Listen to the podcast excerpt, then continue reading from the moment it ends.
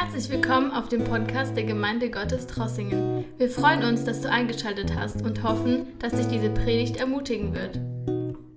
Ich freue mich auch, heute Morgen hier zu sein. Wow, die Gemeinde sieht ganz anders aus. Aber ich freue mich, dass es so ist. Christian ist heute leider nicht da und ich werde heute die Möglichkeit haben, eine Botschaft weiterzugeben. Ich will euch am Anfang ganz kurz mitnehmen in die Schule. Ich denke, jeder von uns war mal in der Schule und es ist ein Ort, mit dem wir uns alle identifizieren können. Zwar kennen wir alle die Situation, wir sind jetzt einige Monate in die Schule gegangen, das Schuljahr hat gut begonnen, dann wissen wir, die Klassenarbeit steht vor der Tür. Und wie das so ist, fangen dann die Schüler an, sich zu fragen, okay, was, was mache ich jetzt? Ähm, der Lehrer hat mir jetzt monatelang irgendwas erzählt. Was mache ich in dieser Klassenarbeit? Und ich denke, ihr kennt's, dann fangen die Schüler an, den Lehrer zu bombardieren. Fragen, ja, was kommt jetzt in der Klassenarbeit dran? Was ist das Ganze, das Ganze, was wir gelernt haben, ist ja schön und gut, aber was ist das, worauf es jetzt in der Klassenarbeit ankommen wird? Was ist das Wichtigste, was ich lernen muss für diese Klassenarbeit? Was ist das Wichtigste? Und wenn wir als Schüler das dann wussten, was das Wichtigste ist, wenn der Lehrer ein bisschen was rausgerückt hat, dann wussten wir, worauf wir uns konzentrieren müssen, damit wir dann eine gute Note schreiben können. Kennt ihr die Situation? Ja. Ähm, das ist heute mein Thema. Was ist das Wichtigste? Was ist das Wichtigste? Ich als Christ bin oft überwältigt und ich weiß nicht, ob ihr das auch kennt. Wir hören so oft so viele Predigten. Und manchmal frage ich mich, okay, wow, wie setze ich das Ganze jetzt um in meinem Leben? Wie setze ich alles, was ich höre, was so wichtig ist? Alles ist so wichtig und da musste ich was machen und da sollte ich noch was ändern. Wie setze ich das alles um? Und manchmal fühle ich mich überwältigt. Und ich weiß nicht, ob ihr euch damit identifizieren könnt, aber dieses Gefühl von allem, was zu tun ist, erschlagen zu sein, ist oft präsent in unserem Leben. Und in solchen Momenten kann es dann dazu kommen, dass wir uns fragen, was ist jetzt wirklich das Wichtigste? Und das habe ich mich gefragt, oder das frage ich mich oft in meinem Glauben, was ist das Wichtigste, was ich tun kann. Wir sind als Gemeinde in einer Predigtreihe, wo wir, die wir betitelt haben, eine Gemeinde, die liebt. Eine Gemeinde, die liebt. Christian hat letzte Woche damit angefangen und wir werden auch noch nächste Woche darüber hören. Und dann fangen wir an mit der Osterzeit, weil Ostern ist schon bald da. Aber ich denke, dass diese Botschaft an die Gemeinde, eine Gemeinde, die liebt, dass es genau das ist, was wir im Moment brauchen als Gemeinde. Dass wir uns wieder auf das Wesentliche konzentrieren. Diese Frage, was ist das Wichtigste, hatten auch die Menschen vor 2000 Jahren.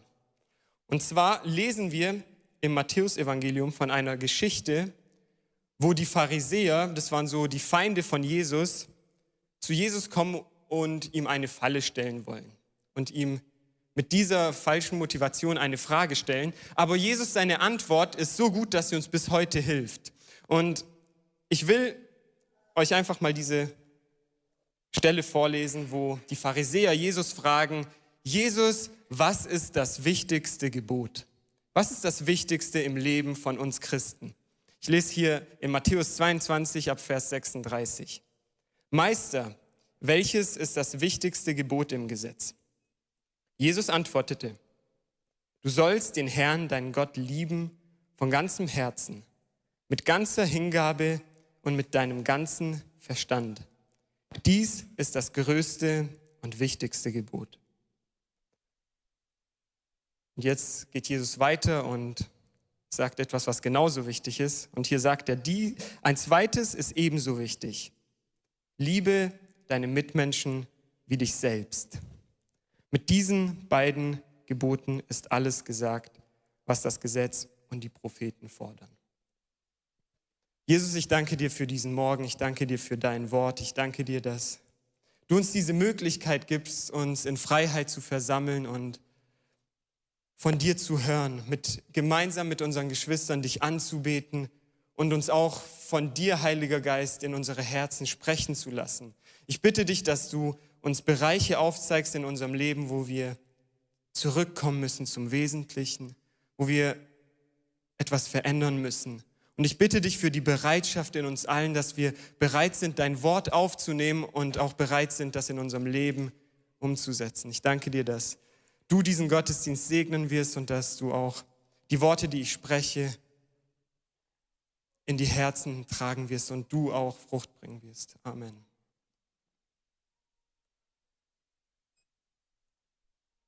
In dieser Stelle sehen wir diese Situation, wo Jesus gefragt wird, was ist das Wichtigste? Und Jesus hat eine ganz klare Antwort. Jesus zögert nicht lang oder muss nicht lang überlegen, was das Wichtigste ist, sondern es ist ganz klar. Und zwar liebe Gott und liebe deinen Nächsten. Das sind die wichtigsten Sachen. Und ich denke, es ist so wichtig, dass wir das sehen, dass wir als Gemeinde zurückkommen können zu diesem Wichtigsten. Diese Woche kam mein Opa mal zu mir. Und mein Opa hat heute Geburtstag, er ist 85. Lass uns ihm mal einen Applaus geben.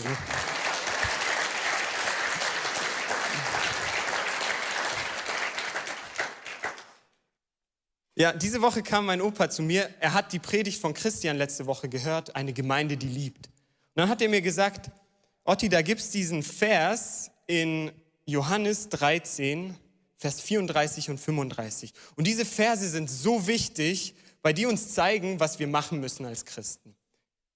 Die sind so wichtig, weil sie uns zeigen, wie wir miteinander umgehen müssen. Die zeigen unser Merkmal als Christen. Und ich will euch diese zwei Verse vorlesen. Hier spricht auch Jesus. Jesus sagt, ich gebe euch ein neues Gebot. Liebt einander. Ihr sollt einander lieben, wie ich euch geliebt habe. An eurer Liebe zueinander werden alle erkennen, dass ihr meine Jünger seid. Jesus gibt hier uns, seinen Jüngern, ein Gebot, und zwar, dass wir einander lieben sollen. Und zwar nicht nur ähm, lieben, solange es uns angenehm ist, sondern dass wir einander lieben sollen, so wie er uns geliebt hat. Wenn wir uns darüber Gedanken machen, wie Gott uns geliebt hat, wie Jesus uns geliebt hat, dann sehen wir, dass es eine Liebe war, die alles aufgegeben hat. Für die Liebe. Da sehen wir eine Liebe, die den Himmel zurücklässt. Für Menschen, die sich von ihm weggewendet haben, um diesen Menschen nachzugehen. Um Menschen wieder mit ihm in Kontakt bringen zu können. Wir sehen eine Liebe, die bereit ist, alles aufzugeben. Eine selbstlose Liebe, eine Liebe, die bereit ist, sich aufzuopfern. Und Jesus sagt hier seinen Jüngern, ich gebe euch ein Gebot, dass ihr einander liebt, so wie ich euch geliebt habe. Ich habe es euch vorgemacht, ihr sollt es jetzt in der Gemeinde nachmachen. Und er sagt auch, diese Liebe wird das Merkmal sein, woran alle erkennen werden, dass ihr meine Jünger seid. Ich finde es interessant, dass Jesus nicht sagt, an der richtigen Lehre ähm, wird man erkennen, dass ihr meine Jünger seid. Ich sage nicht, dass es nicht wichtig ist. Aber Jesus sagt auch nicht, man wird daran erkennen, dass ihr so gute Menschen seid, dass ihr perfekt seid, dass ihr meine Jünger seid.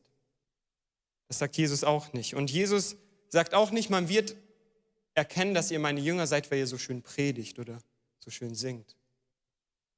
Oder weil ihr so schöne Gebäude habt. Jesus sagt, an eurer Liebe zueinander werden die Menschen erkennen, dass ihr meine Jünger seid. Liebe ist die Eigenschaft, die uns als Gemeinde ausmacht. Liebe ist das, was uns charakterisiert als Gemeinschaft. Und das muss das Fundament sein. Das ist das Allerwichtigste. Alles andere kommt danach. Alles andere ist dem untergeordnet. Und alles, was wir tun, sollte auf die Liebe aufgebaut sein auf die Liebe zu Gott und auf die Liebe zueinander. In der Vorbereitung habe ich mich gefragt, was Liebe ist und wie Liebe ist. Und ich will euch jetzt nicht eine ganze Definition geben, sondern ich will euch einen Aspekt der Liebe hervorheben. Und zwar habe ich mir Gedanken gemacht in der Vorbereitung, was denn das Gegenteil von Liebe ist. Und wenn man da ein bisschen forscht, dann findet man schnell heraus, dass das Gegenteil von Liebe nicht Hass ist, sondern Gleichgültigkeit.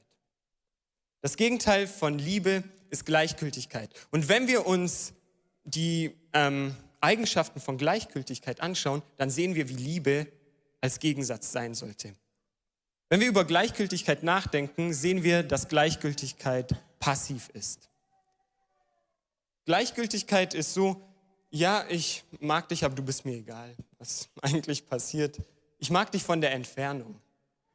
Du kommst, wir kommen am Sonntag her, hallo, mein lieber Bruder, ähm, schön dich zu sehen, ich sehe dich nächsten Sonntag wieder. Aber mir ist es eigentlich egal. Wir sagen es nicht so, aber wir leben es vielleicht so. Das ist das Gegenteil von Liebe, Gleichgültigkeit. Was ich damit zeigen will, ist, dass Liebe diese Eigenschaft hat, dass sie immer aktiv wird. Liebe wird immer aktiv. Liebe ist nicht ein schönes Gefühl, das man jemand anderem gegenüber hat oder empfindet. Und es ist auch nicht Mitleid oder Solidarität, sondern Liebe bringt sich ein und Liebe kostet etwas. Liebe geht vielleicht dort hinein, wo es schmutzig wird. Die Liebe schaut nicht aus der Entfernung zu und ist einfach unbeteiligt und hofft, dass es dir vielleicht besser gehen wird. Wenn wir jemanden lieben, dann ist uns diese Person nicht egal, sondern wir wollen mit dieser Person etwas zu tun haben.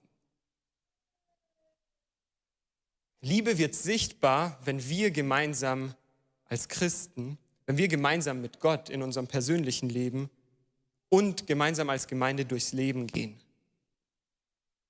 Und es zeigt sich auch darin, dass wir bereit sind, etwas aufzugeben, was uns sonst vielleicht wichtig gewesen wäre, damit wir jemand anderem etwas Gutes tun können oder dass wir etwas aufgeben, dass wir Gott dienen können.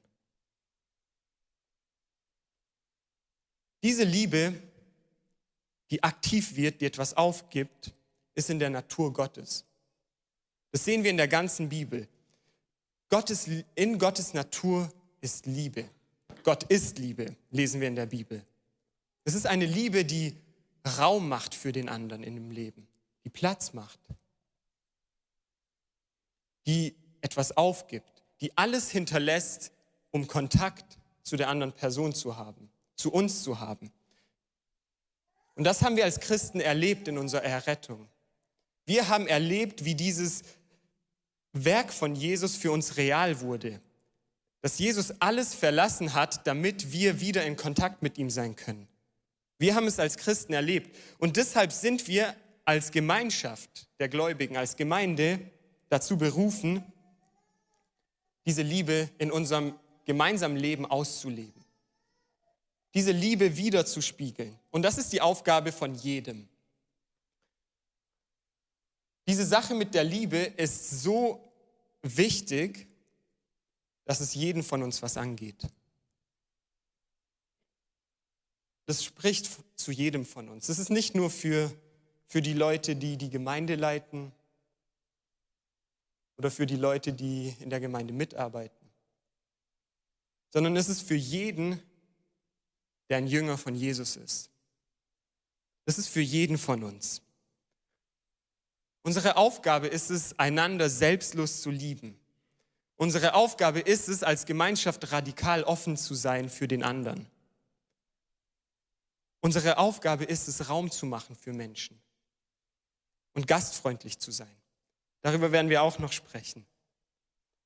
Und das sind nicht nur Aufgaben für Leute, die besonders begabt sind, mit Leuten reden können, sondern das sind die Aufgaben von uns allen. Und wenn ich drüber nachdenke, dann merke ich, okay, das ist ungemütlich. Das ist nicht das Gemütlichste, weil oft ist es so, wir wollen einfach für uns selbst leben, weil dann gibt es keine Probleme, dann ist alles ruhig. und dann habe ich meinen Frieden. Aber es ist nicht das, wozu Jesus uns berufen hat, sondern Jesus hat uns berufen, aktiv zu werden. Aktiv miteinander durchs Leben zu gehen. Und ich glaube, dass durch diese Predigtreihe, eine Gemeinde, die liebt, will Gott uns herausfordern und uns fragen, wie aktiv bist du für die Liebe? Wie aktiv bist du für die Liebe zu mir und zur Liebe, für die Liebe zu anderen?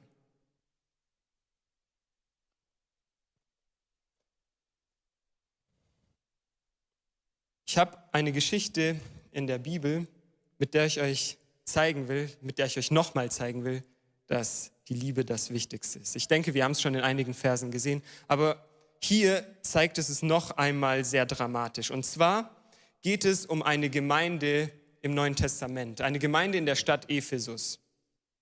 Und von dieser Gemeinde lesen wir an einigen Stellen im Neuen Testament. Und wenn wir diese Stellen zusammennehmen, dann können wir uns so ein Bild machen, was in der Gemeinde über die Jahr, Jahrzehnte, in der das Neue Testament verfasst wurde, was so in der Gemeinde abgegangen ist und wie sich die Gemeinde entwickelt hat.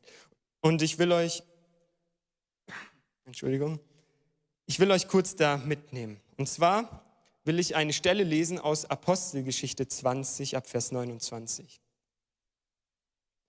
Der Hintergrund von diesen Versen ist, dass Paulus bei eine Gemeinde gegründet hat in Ephesus. Und er war drei Jahre lang mit diesen Christen. Und hier in diesen zwei Versen in Apostelgeschichte 20 werden wir Paulus seine letzten Worte an diese Gemeinde lesen. Paulus hat drei Jahre lang Energie investiert in diese Gemeinde. Er hat drei Jahre lang diese Gemeinde gebaut. Und jetzt ist es der Moment gekommen, wo sie Abschied nehmen müssen. Und laut den Berichten des Neuen Testamentes hat Paulus diese Gemeinde danach nie wieder gesehen. Es sind also seine letzten Worte an die Gemeinde. Hier sagt Paulus, ich weiß, dass nach meinem Abschied reißende Wölfe bei euch eindringen und erbarmungslos unter der Herde wüten werden. Sogar aus euren eigenen Reihen werden Männer auftreten, die die Wahrheit verdrehen, um die Jünger des Herrn irre zu führen und auf ihre Seite zu ziehen. Was Paulus hier macht, ist, er spricht eine Warnung aus an die Gemeinde. Er sagt, wenn ich gehen werde, werden Leute kommen, die die Wahrheit verdrehen werden. Achtet darauf, es wird Leute geben, die ihr Lehrer sein werden. Und es wird sogar so sein, dass es Leute von, aus euren eigenen Reihen sein werden, die versuchen werden, die Wahrheit zu verdrehen und Leute auf ihre Seite zu bekommen, um einen eigenen Vorteil zu haben. Und ich lasse jetzt mal diese Warnung von Paulus stehen und wir gehen weiter an eine, andere Stelle im Neuen Testament, wo wir sehen, was 30 Jahre später mit dieser Gemeinde passiert ist. Wir sehen jetzt, was sich entwickelt hat und in was für einer Situation die Gemeinde 30 Jahre circa nachdem Paulus diese Worte, diese Warnung ausgesprochen hat, was mit dieser Gemeinde passiert ist. Und zwar in Offenbarung 2 ab Vers 1. Hier schreibt Johannes im Auftrag von Jesus die Worte von Jesus an die Gemeinde in Ephesus auf. Ich lese ab Vers 1. Schreibe an den Engel der Gemeinde in Ephesus. Der, der die sieben Sterne in seiner rechten Hand hält und zwischen den sieben goldenen Leuchtern umhergeht, lässt der Gemeinde sagen, ich weiß, wie du lebst und was du tust. Ich kenne deinen unermüdlichen Einsatz und deine Ausdauer. Ich weiß auch, dass du niemand in deiner Mitte duldest, der Böses tut, und dass du geprüft und als Lügner entlarvt hast, die behaupten, Apostel zu sein und es gar nicht sind. Ja, du hast Ausdauer, Ausdauer bewiesen und hast um meines Namens willen viel ausgehalten, ohne dich entmutigen zu lassen. Wir lesen hier von einer Gemeinde, das Bild, das wir bekommen, ist eine Gemeinde, bei der es echt gut läuft. Also, sie haben, der Warnung von, die haben die Warnung von Paulus ernst genommen und hier lobt Jesus, dass sie die Lügner und die Irrlehrer entlarvt haben, enttarnt haben und nicht in ihrer Mitte geduldet haben. Es war auch eine Gemeinde, die sich eingesetzt hat. Eine Gemeinde, die mit Ausdauer auch Druck standgehalten hat. Wir würden sie vielleicht bezeichnen als eine Gemeinde des Wortes, wo die Lehre stimmt, wo es so aussieht, als würde alles passen. Die Irrlehre hat keinen Platz, die Gemeinde ist aktiv, sie bringt sich ein, sie hält Druckstand. Aber Jesus hat eine Sache, die er kritisiert. Und ich finde die nächsten zwei Verse sehr hart. Und zwar sagt Jesus hier, doch einen Vorwurf muss ich dir machen. Du liebst mich nicht mehr so wie am Anfang. Wir kennen diesen Vers, der eher in der Übersetzung, die sagt, du hast die erste Liebe verlassen. Erinnerst du dich nicht, wie es damals war?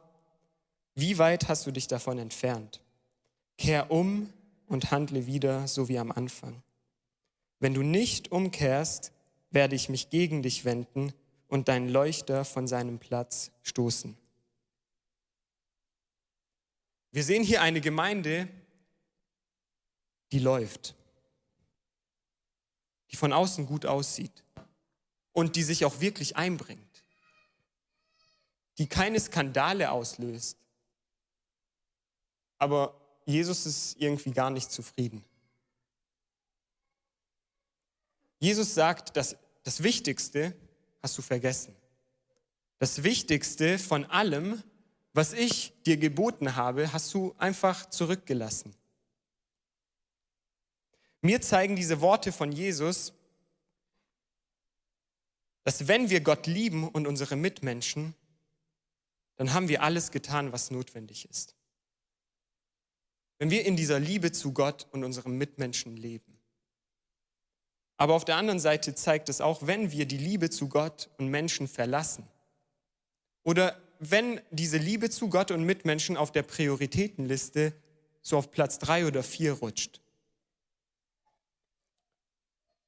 dann haben wir nichts. Dann bringt alles nichts. Paulus sagt was ganz ähnliches in 1. Korinther 13.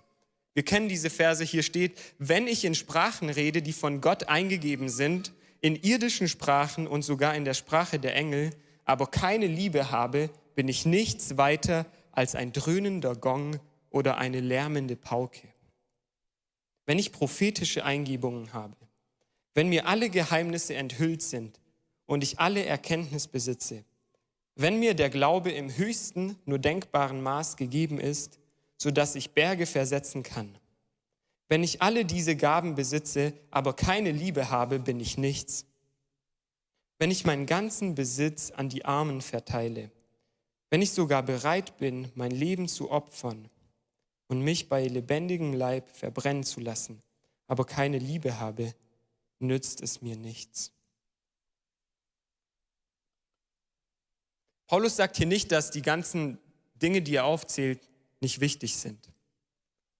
Paulus sagt nicht, dass wir nicht in neuen Sprachen reden sollen. Er sagt nicht, dass wir nicht prophetisch reden sollen. Und er sagt auch nicht, dass wir unserem Besitz den Armen geben sollen. Das ist nicht das, was Paulus sagt, sondern er sagt, wenn diese Priorität der Liebe, wenn das Wichtigste nicht mehr das Wichtigste ist, dann bringt alles, was ihr tut, nichts. So sehr wir uns dann vielleicht nach Gaben des Heiligen Geistes ausstrecken, ist es wie, wie eine lärmende Pauke oder ein dröhnender Gong. Es ist leer.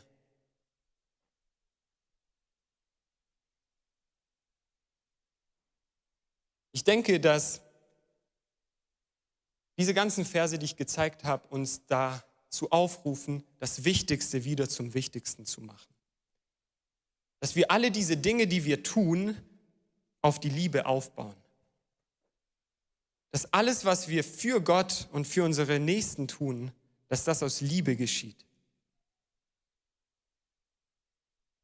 Und dass wir immer wieder dahin zurückkommen und uns fragen, aus welcher Motivation mache ich gerade, was ich mache? Mache ich es aus Liebe Oder mache ich es einfach nur, weil ich es schon gewohnt bin? Ich denke, an diesem Punkt haben wir jetzt ungefähr alle verstehen können, wie wichtig die Liebe zu Gott und unseren Nächsten ist. Dass es die zwei Dinge sind, die am wichtigsten sind für jeden persönlich in unserem Glaubensleben und für uns Gemeinde und für uns als Gemeinde. Aber ich habe mich gefragt, wie wird das jetzt praktisch? Ich weiß nicht, ob ihr das kennt, aber wenn ich mir so die Bibel anschaue, dann frage ich mich immer, okay, was muss ich jetzt damit machen? Was kann ich jetzt in meinem Leben umsetzen? Und ich will euch in diesen zwei Punkten, die Gott uns sagt, liebe Gott und liebe deinen Nächsten, ich will ein paar Beispiele geben, wie wir das praktisch umsetzen können.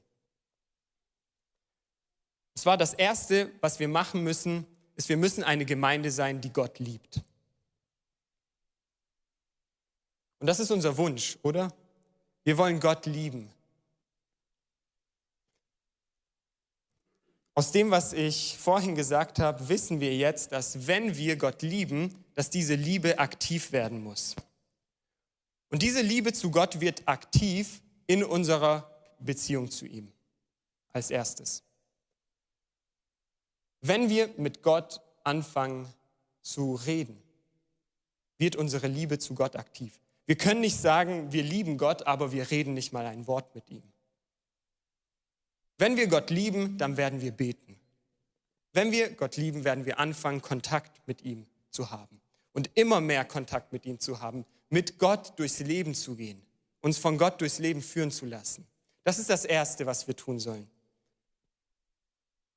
Wenn wir Gott lieben, dann werden wir aktiv in der Beziehung mit ihm. Aber das Zweite, wo wir auch aktiv werden, ist, wir werden aktiv in der Gemeinde. Wenn wir Gott lieben, werden wir anfangen, etwas für ihn zu tun. Es ist auch so, wenn wir eine Person lieben, dann verbringen wir Zeit mit ihr. Aber das ist nicht alles, was wir mit der Liebe machen, sondern wir fangen auch an, Dinge für eine Person zu tun, die wir lieben. Und genau das Gleiche sollen wir machen, wenn wir Gott lieben. Es ist nichts anderes. Ich habe mich auch gefragt, was für Ausdrucksformen der Liebe zu Gott haben wir? Was können wir ganz praktisch machen? Und zwar das Erste, was mir eingefallen ist, ist Anbetung. Anbetung, es beinhaltet Gebet.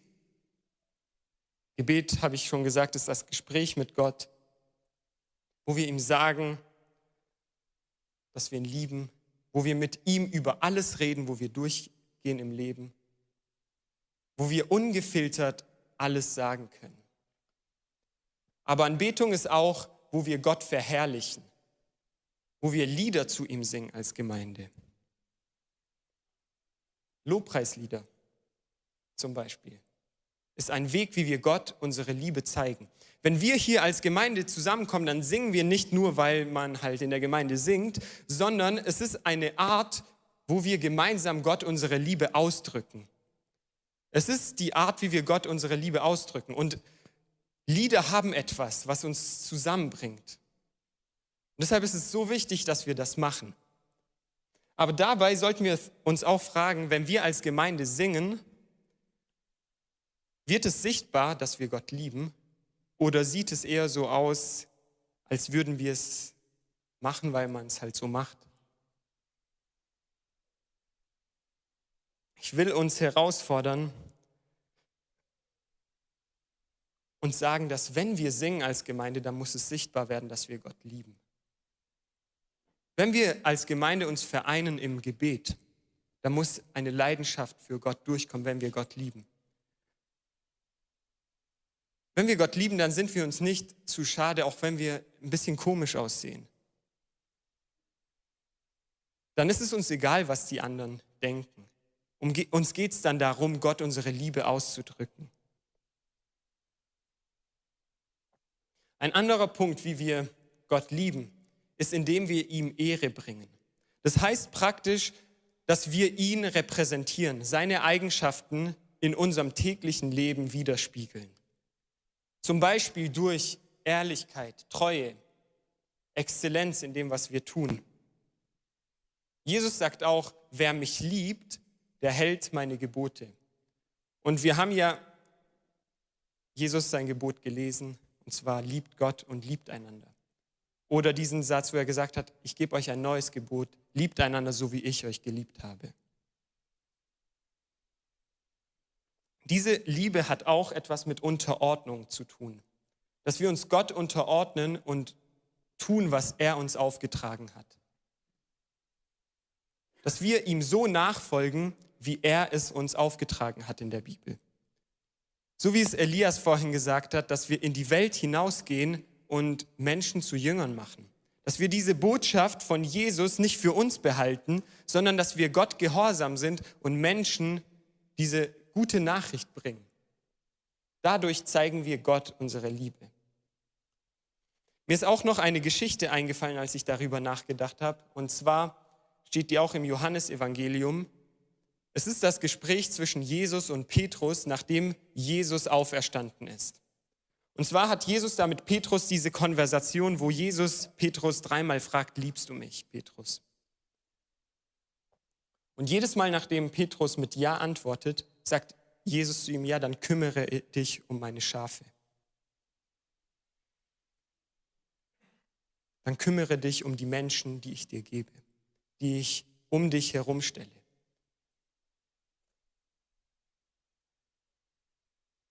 Jesus fragt uns heute, liebst du mich? Und wenn wir mit Ja antworten, dann ist seine Antwort genau das gleiche, was er zu Petrus gesagt hat. Und zwar, dann kümmere dich um die Leute, die ich um dich herumgestellt habe dann fang an, dich um diese Menschen zu kümmern. Liebe auf Abstand ist nicht möglich. Liebe ist nur möglich, wenn wir nah aneinander sind. Und erst dann können wir anfangen, uns umeinander zu kümmern. Wenn wir Gott lieben, dann wird das sichtbar, weil wir dann nicht mehr für uns selbst leben.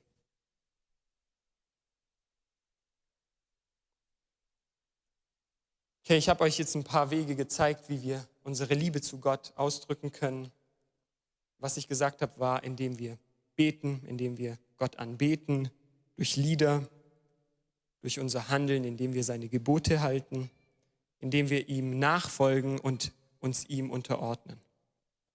Aber dort hört es nicht auf, sondern das ist eher der Anfang. Ich habe noch eine Bibelstelle aus 1. Johannes 4 ab Vers 20. Hier schreibt Johannes, wenn jemand behauptet, ich liebe Gott, aber seinen Bruder oder seine Schwester hasst, ist ein Lügner. Denn wenn jemand die nicht liebt, die er sieht, seine Geschwister, wie kann er da Gott lieben, den er nicht sieht? Denkt an das Gebot, das Gott uns gegeben hat. Wer Gott liebt, ist verpflichtet, auch die Geschwister zu lieben. Wenn wir eine Gemeinde sein wollen, die Gott liebt, dann sind wir verpflichtet, eine Gemeinde zu sein, die andere liebt. Wir können die zwei Sachen nicht voneinander trennen. Und das ist die zweite Sache, die wir tun müssen. Ich habe auch nicht mehr Punkte heute Morgen, außer die zwei. Lieb Gott und liebe die Menschen um dich herum. Wir müssen eine Gemeinde sein, die Menschen liebt. Unsere Liebe zu anderen ist das sichtbare Zeichen von unserer Liebe zu Gott. Unsere Liebe zu unseren Mitmenschen zeigt auf, wie sehr wir Gott wirklich lieben oder ob wir nur das so sagen.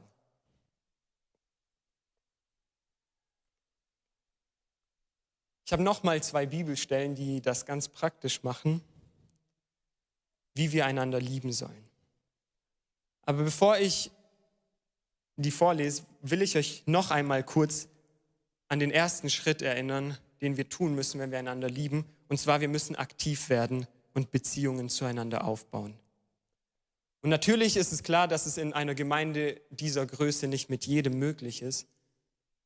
Aber es ist wichtig, dass jeder Beziehungen hat in seinem kleinen Kreis. Dass wir Liebe zueinander haben. Und ich finde es interessant, dass erst wenn wir miteinander etwas zu tun haben, dass erst dann wirklich Liebe möglich wird. Aber ich muss euch auch warnen, weil wenn wir anfangen, etwas miteinander zu tun ha zu haben, dann wird es Probleme geben.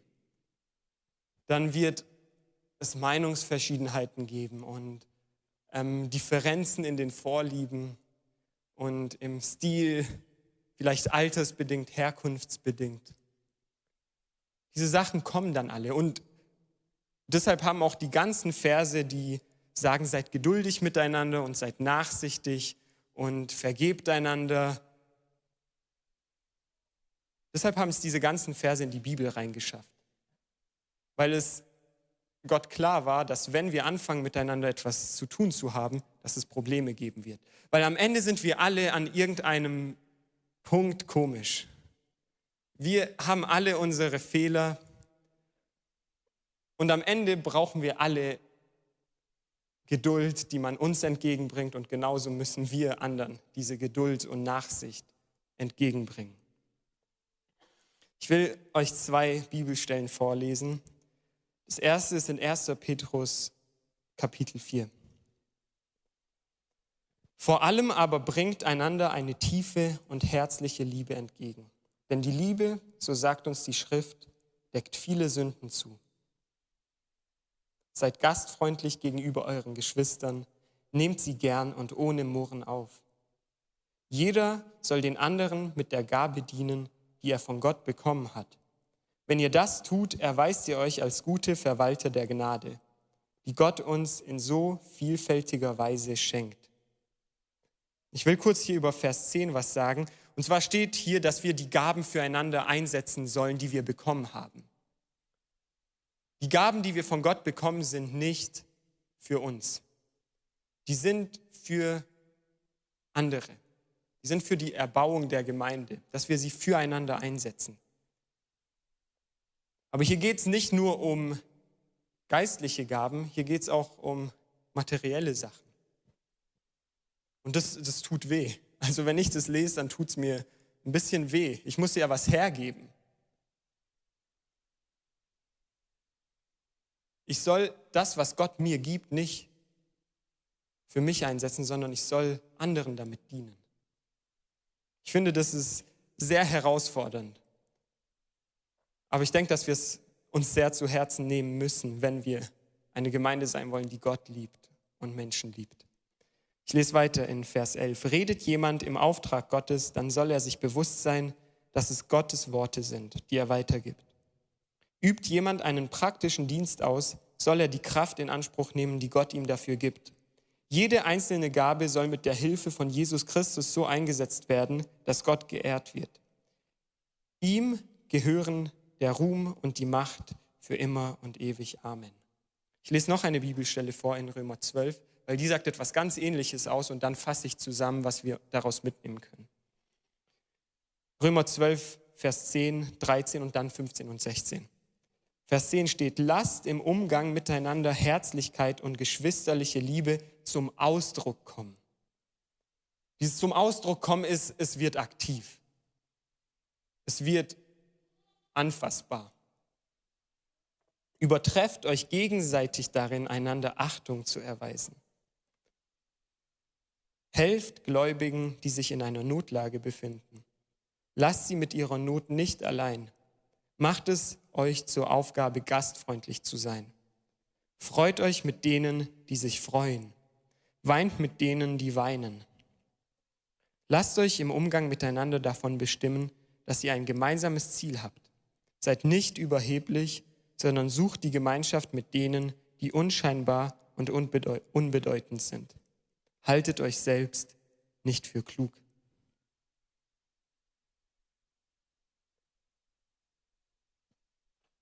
Diese Verse sind sehr direkt und für mich persönlich waren sie extrem herausfordernd, weil ich so den Unterschied zu meinem Leben sehe, wo ich das noch nicht ganz auslebe. Aber ich habe mich gefragt, was passieren würde, wenn wir das alle ernst nehmen. Wenn wir anfangen, so zu leben, wie das, was hier steht. Ich will euch das in sechs Punkten zusammenfassen, die ich euch ganz schnell sage, was wir tun sollen um die Liebe zueinander auszudrücken. Nummer eins, seid gastfreundlich. Gastfreundschaft ist nicht nur eine besondere Gabe, die Einzelnen gegeben ist. Das ist der Auftrag, den wir alle als Christen haben. In diesem Vers aus Johannes 13, den ich gelesen habe, das zeigt, dass wir eine Liebe zueinander haben müssen, die so ist wie für Familie. Wie Eltern zu ihren Kindern. So eine tiefe Liebe, wie uns Gott gegeben hat. Wenn wir diese Liebe haben, dann ist Gastfreundschaft dann auch kein Problem mehr. Gastfreundschaft ist das Erste, was ich sage, nicht das Wichtigste, aber ähm, das Erste dieser sechs, die ich euch sage. Das Zweite ist gegenseitiger Respekt. Bei Respekt fällt mir auf, dass Respekt nicht notwendig ist, wenn jemand gleich denkt. Wenn jemand die gleichen Ansichten, die gleichen Vorlieben hat, die gleichen Überzeugungen hat, dann ist es ähm, nicht schwer, diese Person zu respektieren. Aber wenn jemand dann Dinge anders macht, als wir es gerne machen würden, oder die Dinge etwas anders sieht, dann fällt es uns dann schon schwer.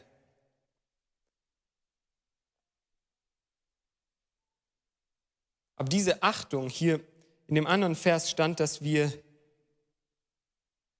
nicht überheblich sein sollen im Umgang miteinander. Hier steht, übertrefft euch gegenseitig darin, einander Achtung zu erweisen.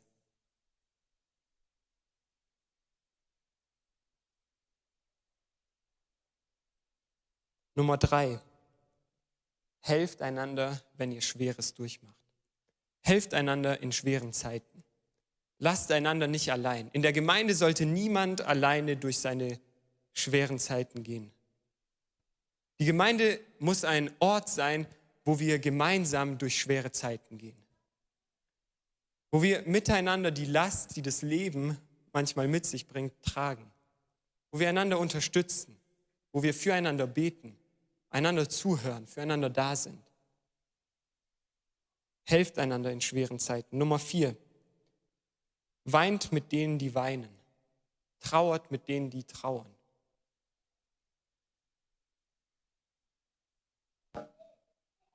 Geh mit den Menschen, sei für die Menschen da, die etwas verloren haben.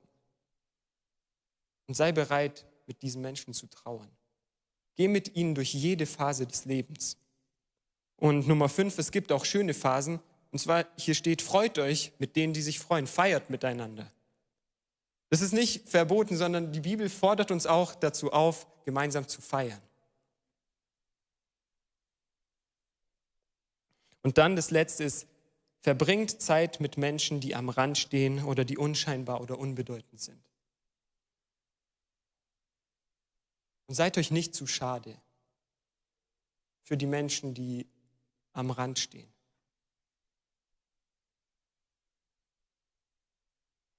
Ich denke, da ist für uns alle etwas dabei, was wir um, was, wo wir anfangen müssen zu arbeiten. Und ich, ich weiß, dass das das Wichtigste ist, deshalb sollten wir das ernst nehmen.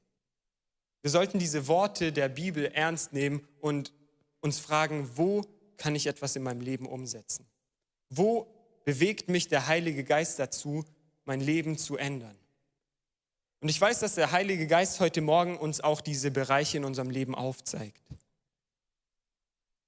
und uns hilft, dort mehr so zu werden wie Jesus. Ich habe einen letzten Gedanken heute Morgen und zwar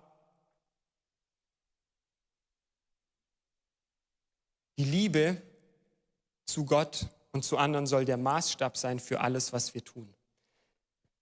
Was ich damit meine, ist, dass bei allem, was wir tun, wir uns fragen können, liebe ich dadurch Gott oder liebe ich dadurch meine Mitmenschen? Und wenn wir diese Frage mit Nein beantworten, dann ist es vielleicht nicht so wichtig und vielleicht auch nicht ganz so richtig. Ich denke, das ist ein Prinzip, nach dem wir alles, was wir in der Gemeinde tun, ausrichten müssen. Lieben wir durch die Sache, die wir hier machen, Gott, durch diesen Bereich, durch diesen Arbeitsbereich und lieben wir dadurch unsere Mitmenschen. Und wenn es auf keins der beiden zutrifft, dann ist es vielleicht nicht ganz so wichtig für uns als Gemeinde.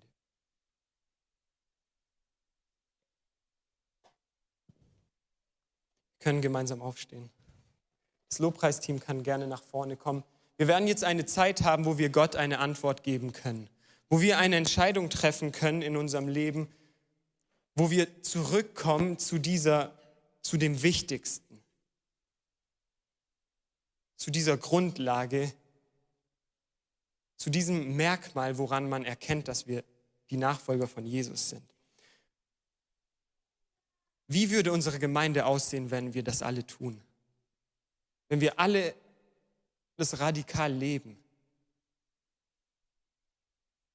Was für ein Ort könnten wir sein? Ich will dich heute fragen, wo musst du aktiv werden?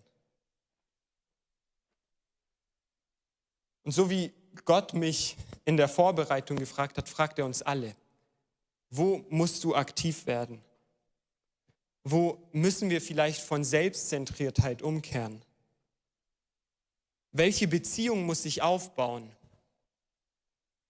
In welche Beziehung muss ich investieren? Und wo muss ich vielleicht auch um Vergebung bitten, weil ich jemanden verachtet habe? Wo ich auf Distanz gegangen bin und gleichgültig wurde einer Person gegenüber?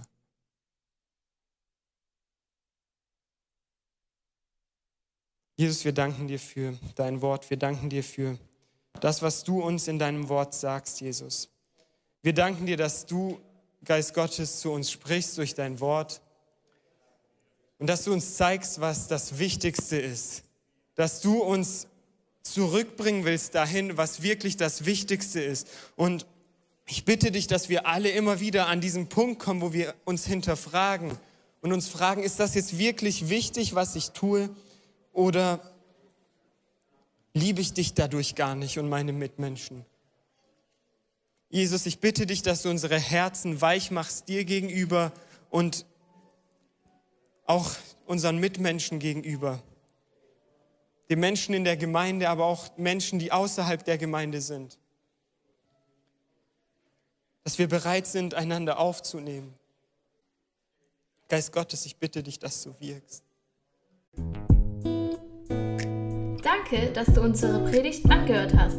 Wenn dich die Botschaft angesprochen hat, dann teile sie gerne mit deinen Freunden und Bekannten, dass auch sie diese Predigt hören können. Wir wünschen dir Gottes Segen.